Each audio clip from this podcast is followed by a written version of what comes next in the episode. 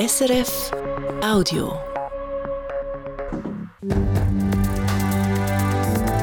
SRF 1, jetzt mit dem Regionaljournal. Regionaljournal Zürich Schaffhausen. Sparübung bei der Zürcher ETH. Die Hochschule kritisiert, dass der Bund ihr weniger Geld geben will. Aufschwung im Buchhandel. Das Zürcher Unternehmen Orel Füssli hat seinen Umsatz steigern. Am Mikrofon ist Luca Fuchs. Die ETH Zürich schlägt sich mit finanziellen Sorgen um. Die Hochschule lebt nämlich zu einem grossen Teil von Bundesgeldern.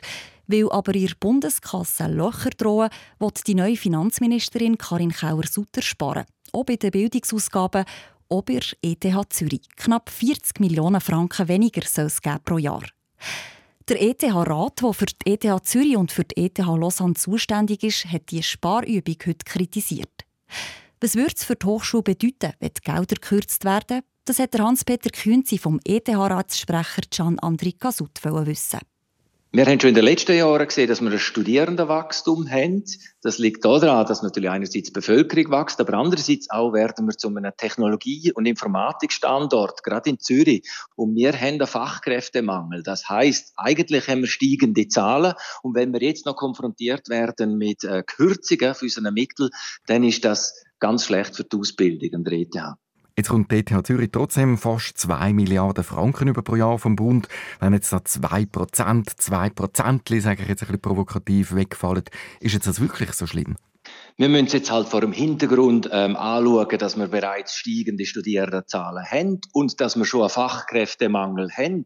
Das heißt, die Wirtschaft ähm, ist angewiesen auf hochqualifizierte Fachkräfte. Ähm, der Technologiestandort Zürich ist gewachsen in den letzten zehn Jahren. Es ist längstens kein Bankenplatz mehr, sondern ist ein Technologiestandort. Das heißt, ähm, die Wirtschaft möchte mehr Studierende im ETH-Bereich haben. Und vor dem Hintergrund dort eine Reduktion noch zu machen von den Mitteln, ähm, ist das sicherlich nicht das, was für die Wirtschaft und für Zürich und für die Schweiz äh, gut ist.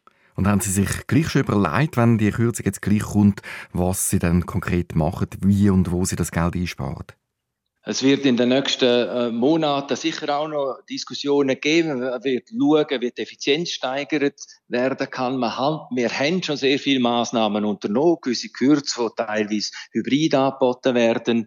Es wird eine Diskussion sein, wo Gesellschaft und am Schluss auch Politik ähm, machen muss. Wenn wir eine Reduktion machen in dem ETH-Bereich, das wird ein Entscheid sein, was noch zu fällen gibt. Jetzt sind die 2% erstmal eine Zahl, die die Finanzministerin Frau Karin Keller-Sutter angekündigt hat. Beschlossen ist das noch nicht. Also was machen Sie von der ETH Zürich, vom ETH-Rat, um das jetzt vielleicht gleich noch verhindern? Wir werden sicherlich aufzeigen, was das könnte noch für Konsequenzen haben im ETH-Bereich, aber auch darauf verweisen, was der ETH-Bereich für die Schweiz und die Schweizer Wirtschaft schon gemacht hat. Und ich glaube, das ist ein Asset, wo extrem wichtig ist. Und gerade in den Zeiten vom Fachkräftemangel sind wir überzeugt, dass es wichtig ist, gerade im ETH-Bereich zu investieren. Der Gian Andri Gasut vom ETH-Rat. Ob das Budget vor Hochschule wirklich gekürzt wird, das entscheidet am Schluss das Parlament. Lesen ist offenbar im Trend. Das Zürcher Unternehmen Orel Füssli, das Bücher verkauft und Banknoten druckt, hat seinen Umsatz letztes Jahr gesteigert. Auf 217 Millionen Franken. Das sind 3% mehr als noch im Vorjahr. Vor allem das Geschäft mit den Büchern sei Zitat ausgezeichnet gelaufen, heisst es in ihrer Mitteilung. Trotz dieser Entwicklung verdient hat Orel Füssli letztes Jahr weniger. Das auch darum, weil ein grosser Kunde wahrscheinlich nicht zahlen kann. Für die Zukunft plant Orel Füssli einen Ausbau. Schweizweit sollen weitere Filialen entstehen und in der Stadt Zürich führt das Unternehmen ab diesem Jahr die beiden Verkaufsstellen für ETH. Wie kann ein grosses Rechenzentrum zu Beringen am besten gebraucht werden? Antworten auf diese Fragen liefert jetzt eine neue Studie der Schaffhauser Regierung. Es geht dabei um einen Bau, der riesige Datenmengen aus dem Internet speichern kann. Bis 2025 soll das Rechenzentrum zu Beringen entstehen.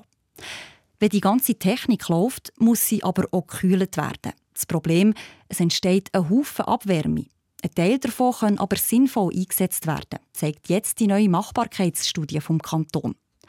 Die Abwärme soll in verschiedene Wärmeverbund fließen. An dem sind der Kanton und Beringen interessiert, heisst es in ihrer Mitteilung. Kritikerinnen und Kritiker haben im Vorfeld bemängelt, dass das Rechenzentrum zu viel Strom brauche. Ein Body mit neuen Garderoben und einem Kiosk. Die Sanierung und Erweiterung vor Badi zu Herliberg verzögert sich. Geplant war eine Neueröffnung vor Badi an der Goldküste auf diesen Sommer her. Jetzt kommt es aber mindestens ein Jahr später, wenn es überhaupt dazu kommt. Mehrere Leute aus der Gemeinde wollen die Bodypläne nämlich mit einer Initiative stoppen. Das Projekt sei nicht stimmig, weil außerdem die ganze Wiese öffentlich wäre, würde sich die Body in einen Grillplatz für alle verwandeln. Im Juni kommt die Initiative vor das Herliberger Stimmvolk. Die Gemeinde selber beantragt den Stimmberechtigten mehr Geld. Das Bad soll unter anderem wegen der Teuerung rund 600'000 Franken mehr kosten, nämlich 3 Millionen Franken.